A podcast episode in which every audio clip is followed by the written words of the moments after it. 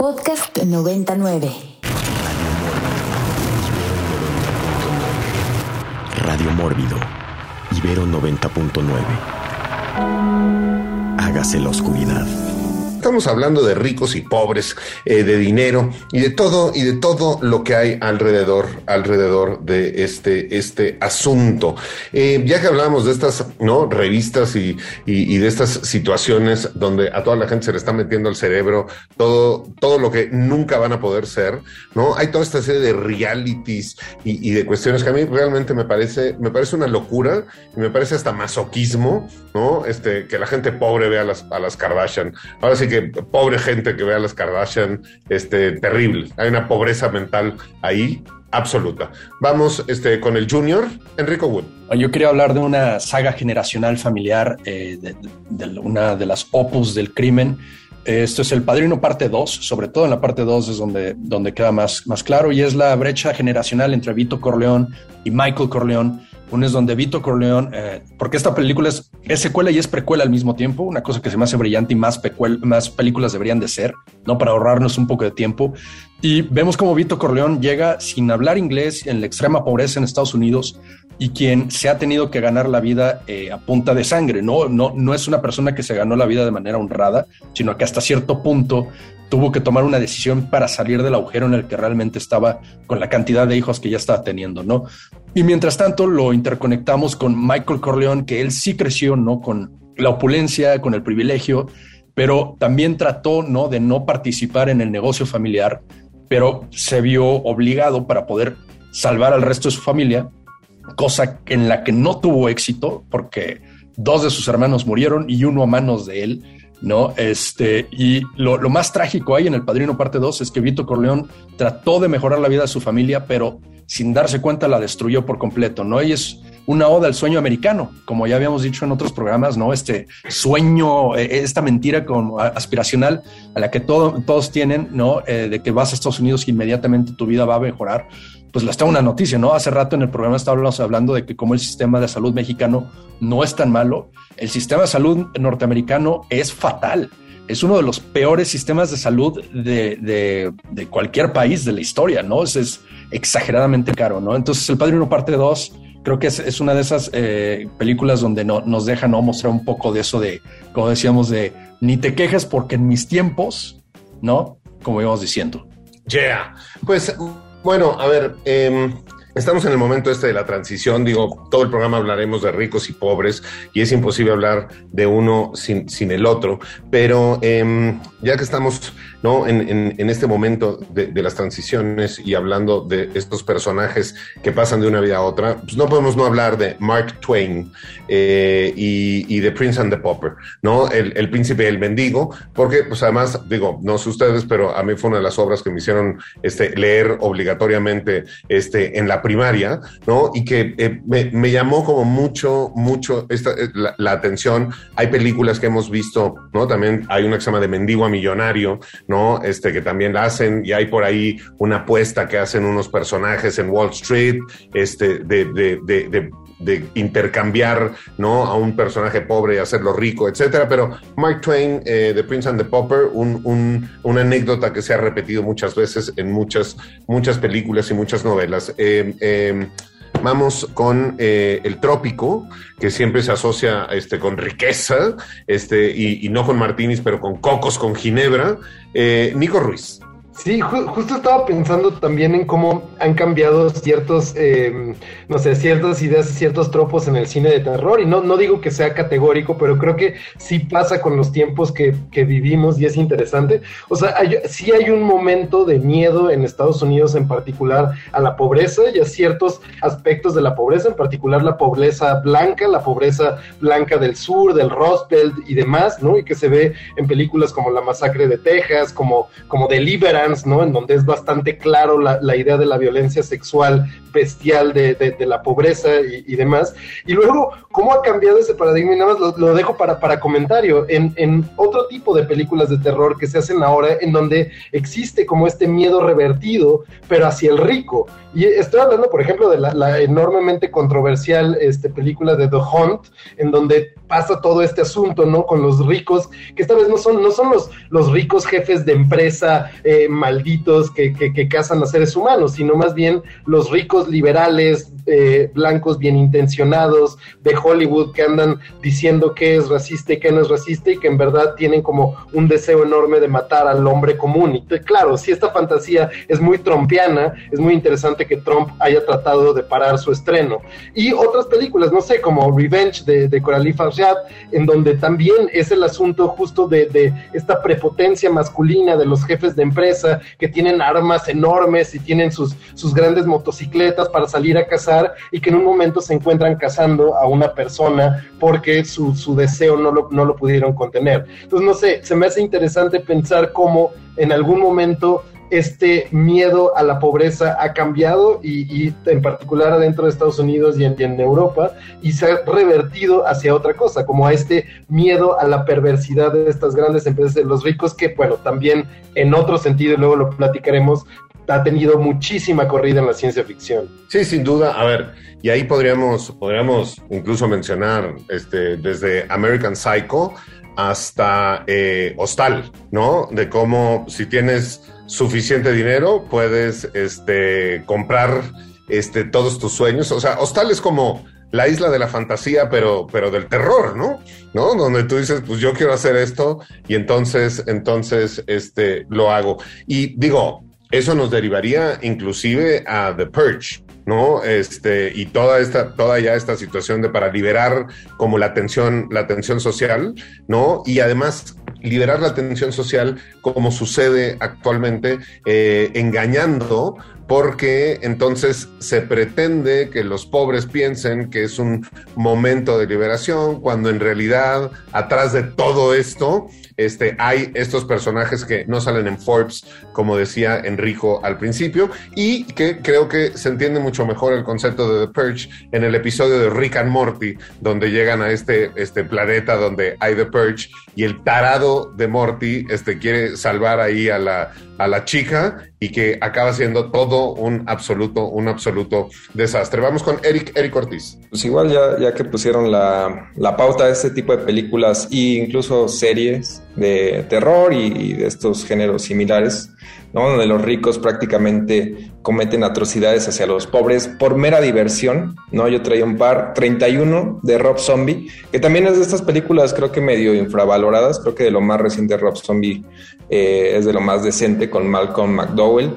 Y esta serie de moda, el juego del calamar, tal cual es eso. ¿no? Al final toda la serie te vas pensando qué hay detrás, ¿no? ¿Qué hay detrás de esto? Y al final nada más es eso, ¿no? Son un grupo de millonarios aburridos, ¿no? Ya no les llena el dinero, ir a, comer a un restaurante lujoso, lo que quieren es ver sufrir a un puñado de, bueno, a varios coreanos, surcoreanos también, ¿no? Pobres, ¿no? Que obviamente se liga ahí con, lo que ya mencionábamos de Parasite. Muy bien, vamos con eh, Rafa, Rafa Paz. Pues ya que estaban hablando de la purga y de Hunt, creo que vale la pena eh, recordar eh, una de las primeras películas que hizo esto del, del cazar humanos, que es The Most Dangerous Game de 1932, y que pues es sobre un, un muchacho que naufraga y que va a dar una isla y donde lo recibe un conde que se llama Sarov, que parece ser muy buena onda, todo está muy en orden, ¿no? Un millonario bastante bonachón. Y pues de repente descubre que está en medio, ¿no? De la cacería de este conde que disfruta de matar y de perseguir seres humanos. Ahí hay un asunto, digo, como, era, como es una película un poco vieja, hay unas cosas ahí medio sentimentales, ¿no? El protagonista se enamora, intenta salvar a la muchacha de la que se enamora, pero básicamente es, es este, pues eso, es una, es la película de la que nacen, me parece, todas estas otras que mencionaban y que vale la pena revisarla. Si, no me equivoco, anda ahí en YouTube, así que no hay que gastar mucho para poderle echar el ojo, ya que estamos hablando de riqueza. Muy bien, eh, vamos con el doctor Beltrán. Bueno, ah, me van saliendo muchas cosas a la mente conforme van haciendo los comentarios y nuestros, nuestros amigos que están aquí en el chat siguiéndonos, pues también eh, aportan muchas cosas muy importantes. Raizao mencionaba algo así rápido, voy a mencionar cosas así random.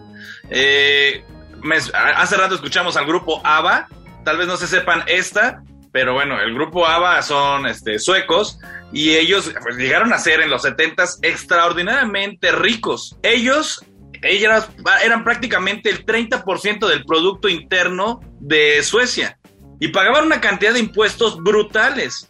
Para, y entonces ellos mantenían una buena parte de la clase, bueno, del Producto Interno Bruto de un país, imagínense. Entonces lo que hicieron para no pagar tantos impuestos es que se volvieron gringos y dejaron de pagar impuestos. Ahí una pequeña, un pequeño truco. Eh, también algo de lo que mencionaba Nico, y, me vino a la mente un director de cine sumamente conocido, y básicamente de cine más bien de documentales, Michael Moore, que seguramente ustedes eh, recordarán películas como Fahrenheit 911 o Bowling for Columbine o películas de ese estilo que son de, de, mucha crítica social y justamente a él le gusta retratar esta parte, ¿no? De las diferencias entre ricos y pobres, obviamente. En, el país vecino del norte, en Estados Unidos. Y bueno, él como nació en la ciudad de Flint, eh, Michigan, que está catalogada como una de las ciudades más pobres, más contaminadas y con muchos problemas de Estados Unidos, pues justo le gusta mucho retratar todo este tipo de, cuestiones eh, desde el punto de vista de la pobreza y las distinciones este, americanas. Y ya para terminar ahorita este, este comentario, hay muchas películas que tienen que ver con, eh, desde el punto de vista de la comedia. La que Pablo mencionaba, si no mal recuerdo, era una película con Richard Pryor, que es, yo lo, recuerdo porque es una película de los ochentas, en donde los protagonistas eran Richard Pryor y John Candy, que es un, gordito que era conocido también en los ochentas por otras películas como El Tío Buck, y Richard Pryor, este personaje de color.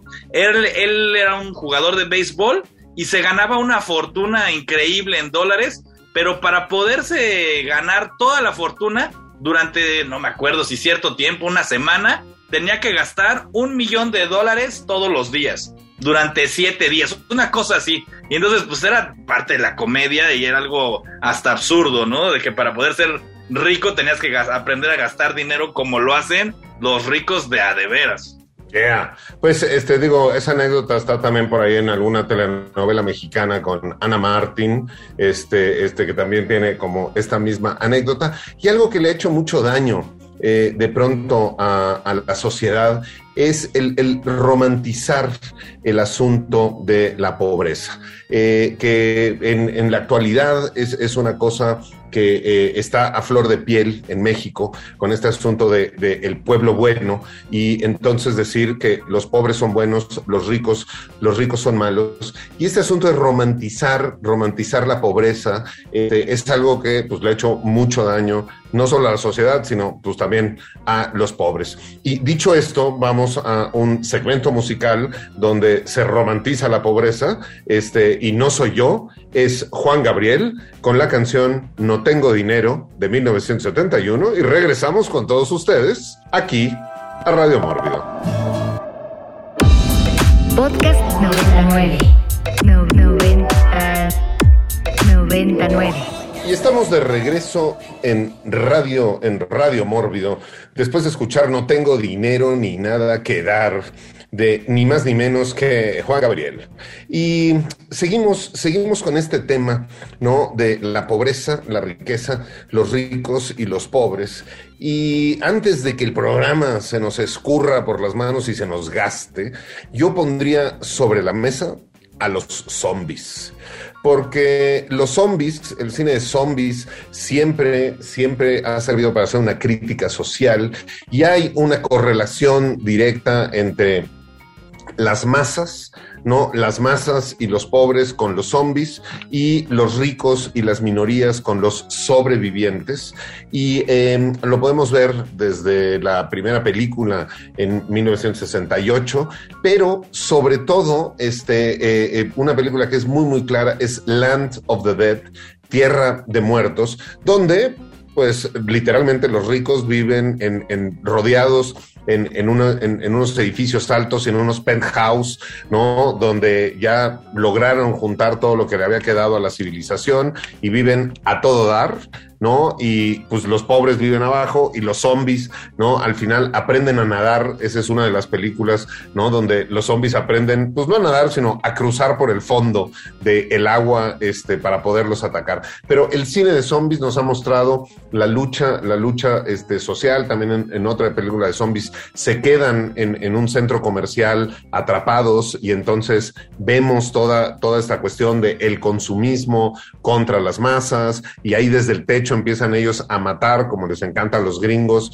¿no? Este, con- como snipers. Entonces, el cine de zombies, los ricos y los pobres tienen una relación, relación directa. Nico, Nico Ruiz. Sí, justo por ahí iba con, con otros tipos de como críticas o alegorías y siempre es interesante, ¿no? Como en, en la ciencia ficción hay muchísimos ejemplos de corporaciones perversas y demás, pero más allá que la idea de las corporaciones perversas, creo que se me hace más interesante cómo la ciencia ficción ha mostrado que el valor que le damos a algo, el valor con el que valuamos, digamos, todo el dinero que tenemos, este, es completamente arbitrario, ¿no? Que era la idea de Adam Smith hace mucho, que por qué eligieron el oro o por qué eligieron la plata, ¿no? O sea, ¿cuál es, cuál es el valor intrínseco de eso? Pues nada, nosotros se lo dimos, porque no nada más es la rareza de un material, sino este, el valor que le damos, y el valor es necesariamente subjetivo. En ese sentido, o sea, pensaba como en cómo las películas de ciencia ficción han tratado ya desmantelado la idea del valor, sobre todo en las distopías. Y esto, por ejemplo, es interesante, ¿no?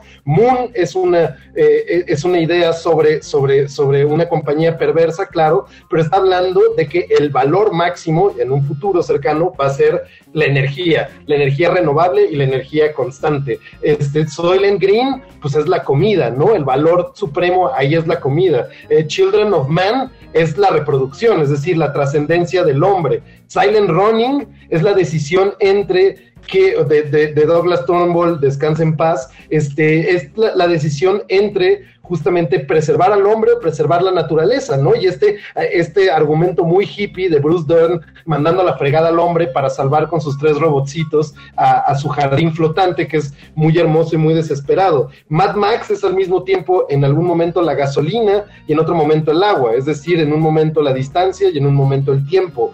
Alien toda la, toda la saga de Alien es la cuestión de las armas biológicas y de la, de la posibilidad de, de, dominar con, con, estas cosas. Entonces, en fin, el, el, punto es que en muchísimas sagas populares de la ciencia ficción se está tratando justamente lo arbitrario del valor y creo que es interesante pensarlo de esa manera. Ahorita podemos decir que las, cada vez es más abstracto el asunto del valor, ¿no? No sabemos qué está respaldando nuestras deudas de tarjetas de crédito ni nuestras deudas hipotecarias como han mostrado las burbujas este, financieras, pero también, o sea, justamente todas esas viejas ideas de las reservas de oro en el Fort Knox o las grandes reservas de oro de las naciones, es una cosa que se va diluyendo y en algún momento sí nos vamos a topar con eso, eh, de que el valor máximo va a ser el agua, que el valor máximo va a ser el oxígeno, que el valor máximo va a ser cualquier otra cosa que asegure nuestra más inmediata supervivencia. Justo una de las películas de ciencia ficción que no mencionaste eh, y, y, y que se liga con tu comentario final del oxígeno es Spaceballs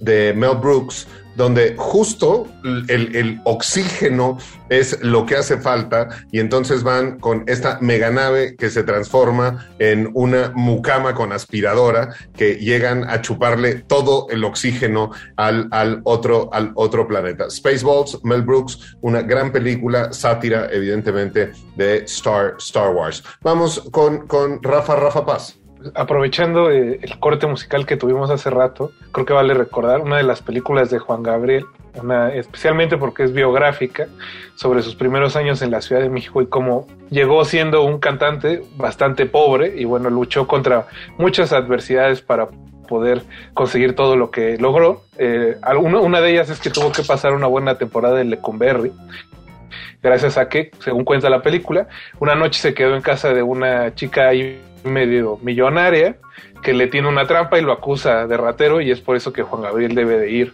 a, a, a y a pasar una buena temporada ahí.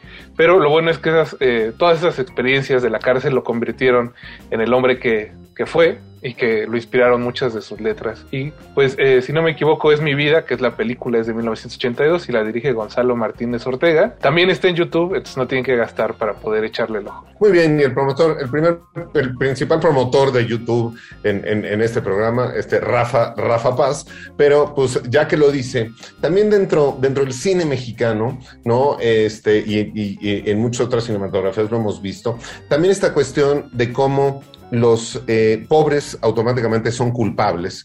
Y entonces, cuando un rico le hace un regalo a, a un pobre y cuando de pronto la gente le da un pobre con dinero o con un cierto objeto o con una cierta cosa, inmediatamente, ¿no? Este, lo acusan este, y, y acaba, ¿no? De pronto incluso en la cárcel.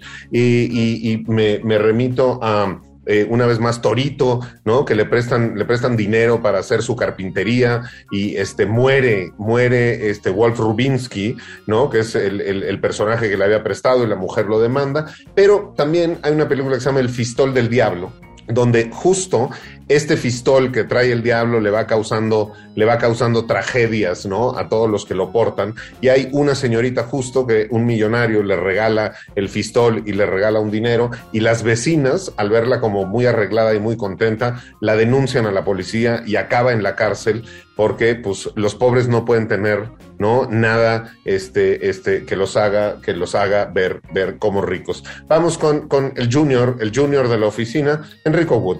Pues yo quería hablar de una tendencia muy noventera ahora que los 90 se están poniendo de moda, por eso la regla de los 30 años. Eh, y es eh, lo que decían, esto de no de, de- de romantizar la pobreza en los 90, a diferencia no de la generación de los millennials y centennials que sueñan con riqueza sin tener que adquirirla realmente.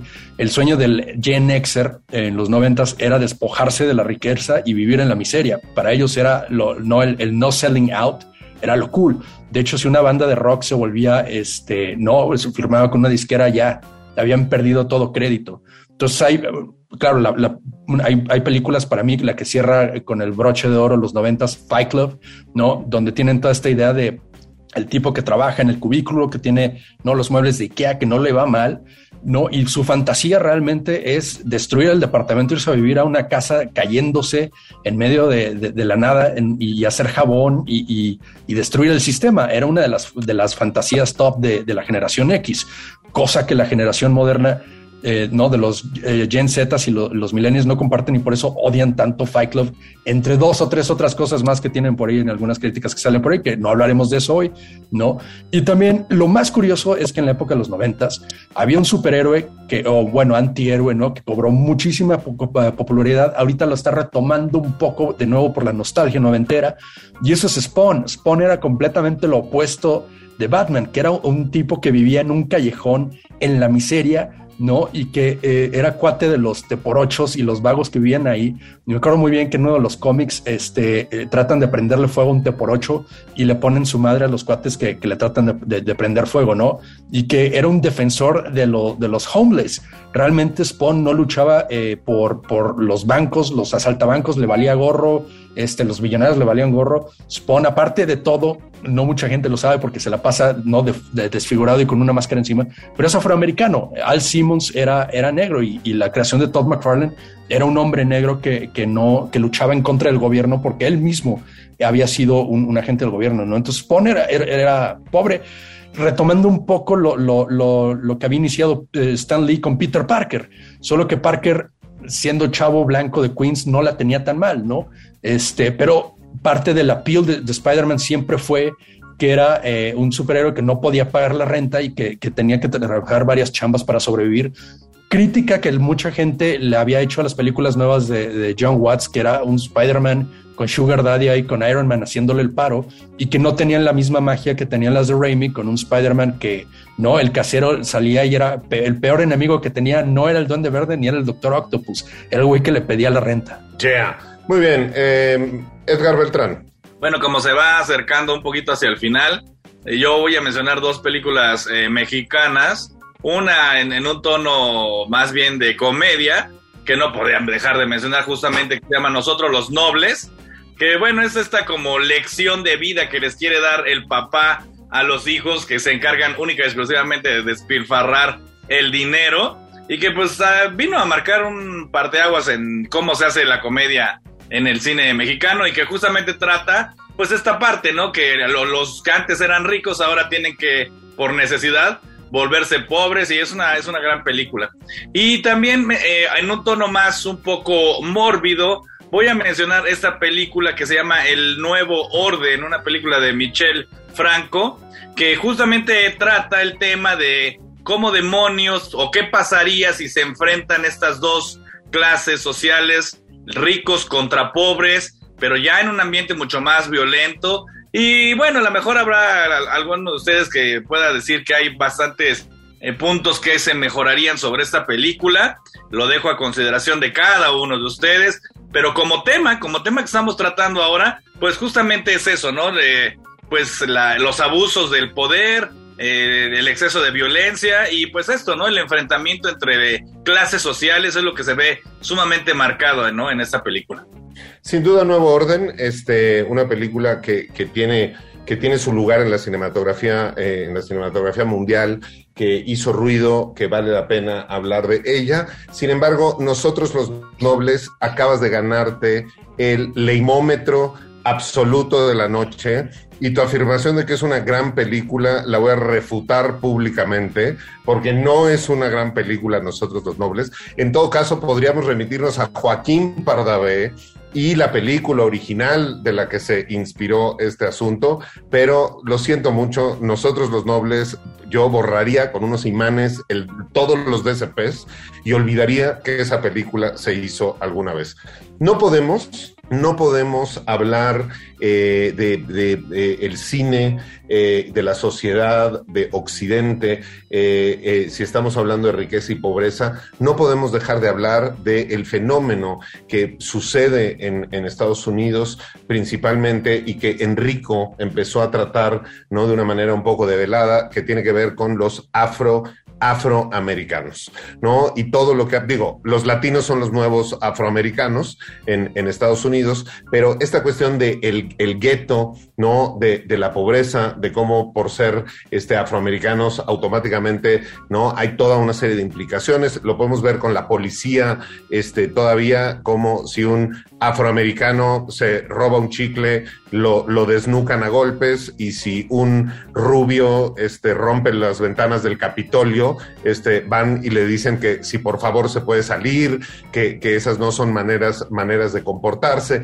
En el cine nos podríamos referir al fenómeno este, Jordan Peele y las películas este, de Jordan Peele que nos muestran esto. Y en la música, pues tendríamos que ir a escuchar a Elvis Presley con In the Ghetto y regresar a hablar de Jordan Peele con todos ustedes aquí a Radio Mórbido.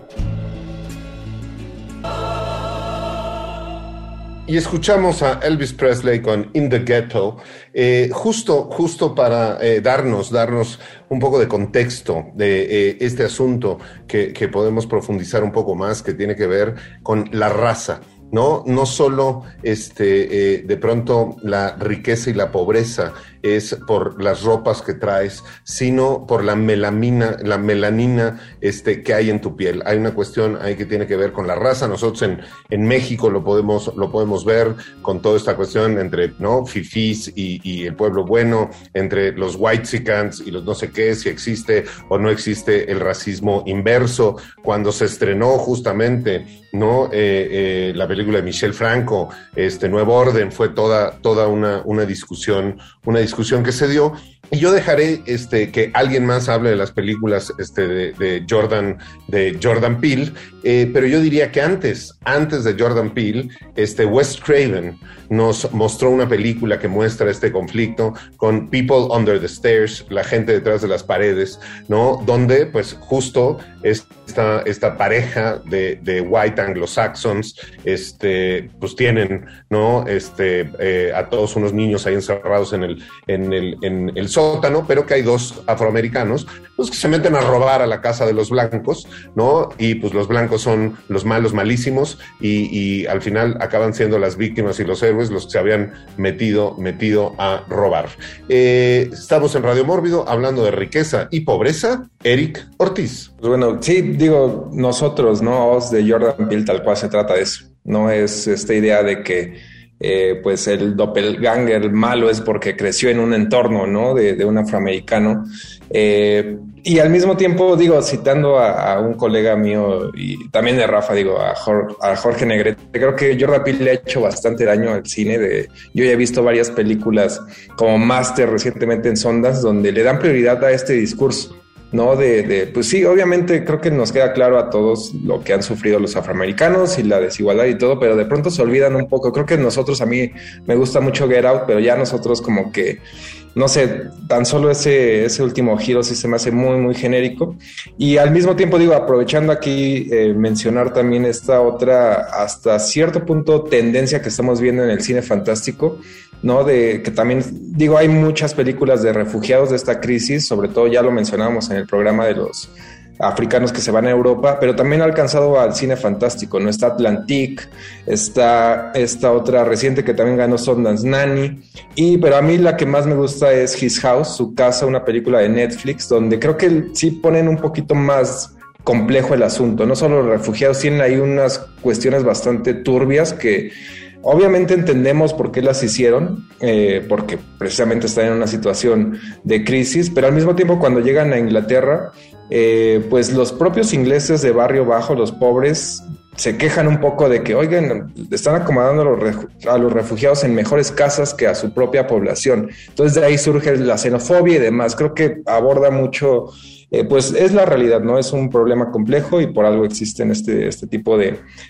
pues la xenofobia, ¿no? Sí, digo, yo, yo justo dejé que alguien más hablara sobre Jordan Peele porque yo tengo muy pocas cosas buenas que decir acerca de Jordan Peele porque ya me parece una exageración absoluto y sobrevalorado, aunque hay críticas eh, eh, mexicanas este, que además tienen una capacidad de apreciación cinematográfica no superdotada como Gaby Mesa, que dice que Jordan Peele salvó al cine, al cine de terror, que estaba a punto de sucumbir el cine de terror y que gracias a Jordan Peele el cine de terror sigue vivo. Este comentario literal de esta mega crítica este, mexicana, este, Gaby, Gaby Mesa, que así como Jordan Peele, ella le está haciendo mucho daño al cine, al cine mexicano. Eh, Nico, Nico Ruiz. Pues este, antes de que se acabe, quería, quería mencionar otra, otra película que me parece interesante. Viene de una novela que a mí me encanta, eh, de un escritor que me gusta mucho, que es Ballard, y, esta película de High Rise de Ben Whitley. Ben Whitley ha hecho cosas como muy, muy, muy, muy chidas y cosas muy terribles últimamente, pero igual este, High Rise se me hace una adaptación interesante, porque Ballard estaba utilizando como una ciencia ficción, pero verdad no es tanto una distopía, nada más está hablando de como el nacimiento de estos grandes rascacielos, grandes estructuras inmobiliarias, en donde pero lo vemos en cualquier lugar en donde estén construyendo un rascacielos, en donde hay estratos sociales para eso, ¿no? Por eso cada vez que se vende un departamento en un nuevo edificio dice departamentos desde tantos millones de pesos. Y es el asunto, que puedes comprar el departamento más barato o el mega penthouse.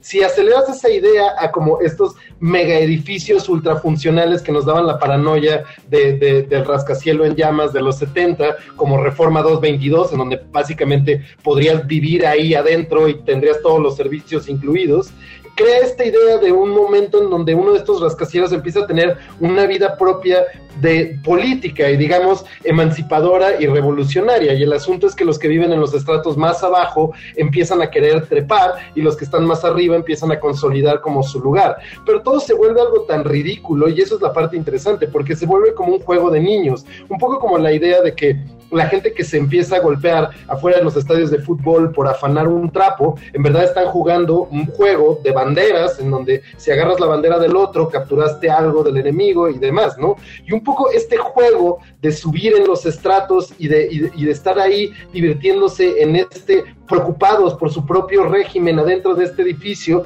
es una alegoría social bastante fuerte, diferente, por ejemplo, de la idea de, Snowpiercer, de, que, adaptó de una novela gráfica igual Bon Joon-ho, este, en, donde, en donde la idea es como la revolución permanente es la que hace, la que establece los poderes que están ahí, pero aquí más bien sobre la idea de que sí, estos valores que le damos a la riqueza, esta idealización de la riqueza, esta como decadencia de la riqueza que tanto admiramos en las Kardashian y los, los hijos de nuestros líderes petroleros comprando champaña en la costa azul, es también una cosa totalmente arbitraria y totalmente demencial, y en verdad es un juego de niños bastante estúpido entre idealizaciones que no tienen ningún trasfondo y que nos pueden llevar a cosas muy violentas que son al final revoluciones vacías. Yeah, sin duda, sin duda. Eh, eh, vamos con eh, Edgar Beltrán. Bueno, ya como supongo que esta es la última intervención que tenemos, quiero mencionar básicamente dos, dos, dos cosas.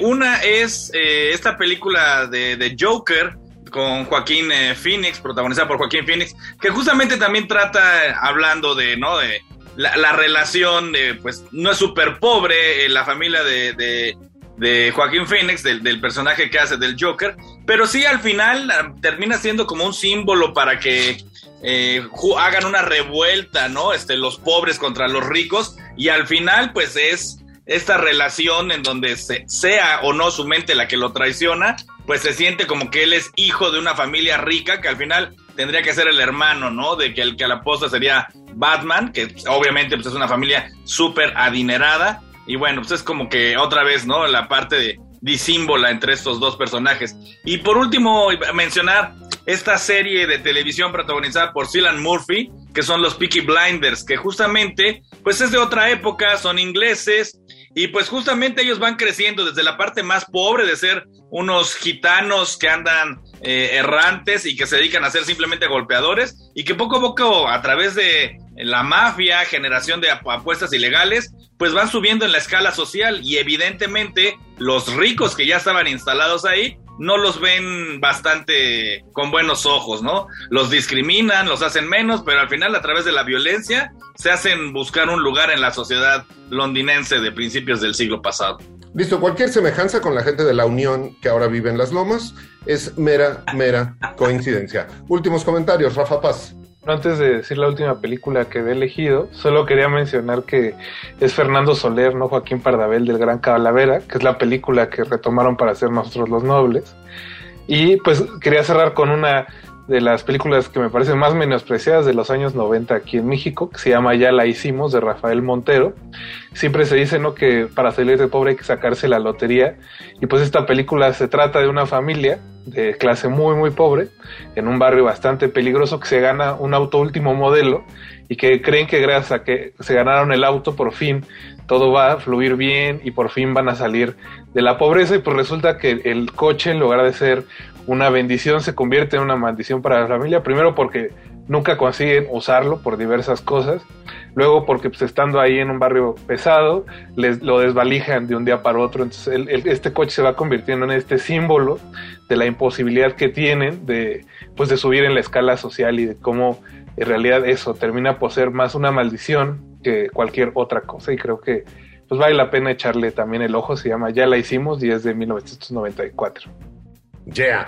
Cualquier semejanza con el avión presidencial es mera, mera coincidencia. Últimas, brevísimas palabras, Junior. Ahí me retiro con el mito de que Batman madrea gente pobre. Lamento informarles que Ra's al Ghul tiene una fortuna que sobrepasa la de Bruce Wayne y no hay programa social que resuelva ese problema más que los puños de Batman. Yeah. Muy bien, bueno, evidentemente se nos quedaron cualquier cantidad este, de películas, de películas en el tintero. Ya haremos un programa especial de Radio Morbio dedicado a el dinero como tal, porque creo que vale la pena. Pero, pues, eh, digo, por ahí mencionar este Great, Great Expectations, ¿no? Este Your Next, este, otra película, Stoker, una película de eh, Park Chan-wook. Y hay mucho, mucho más que nosotros podríamos hablar, pero se acabó.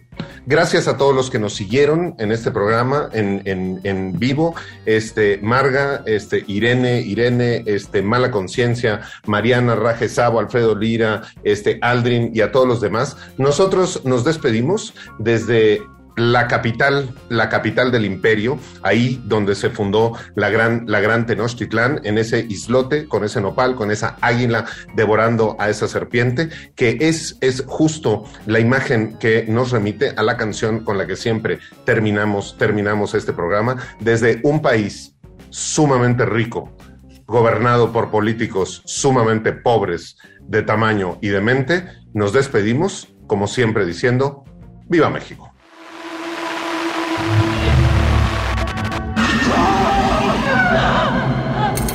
Esto fue Radio Mórbido. Mórbido.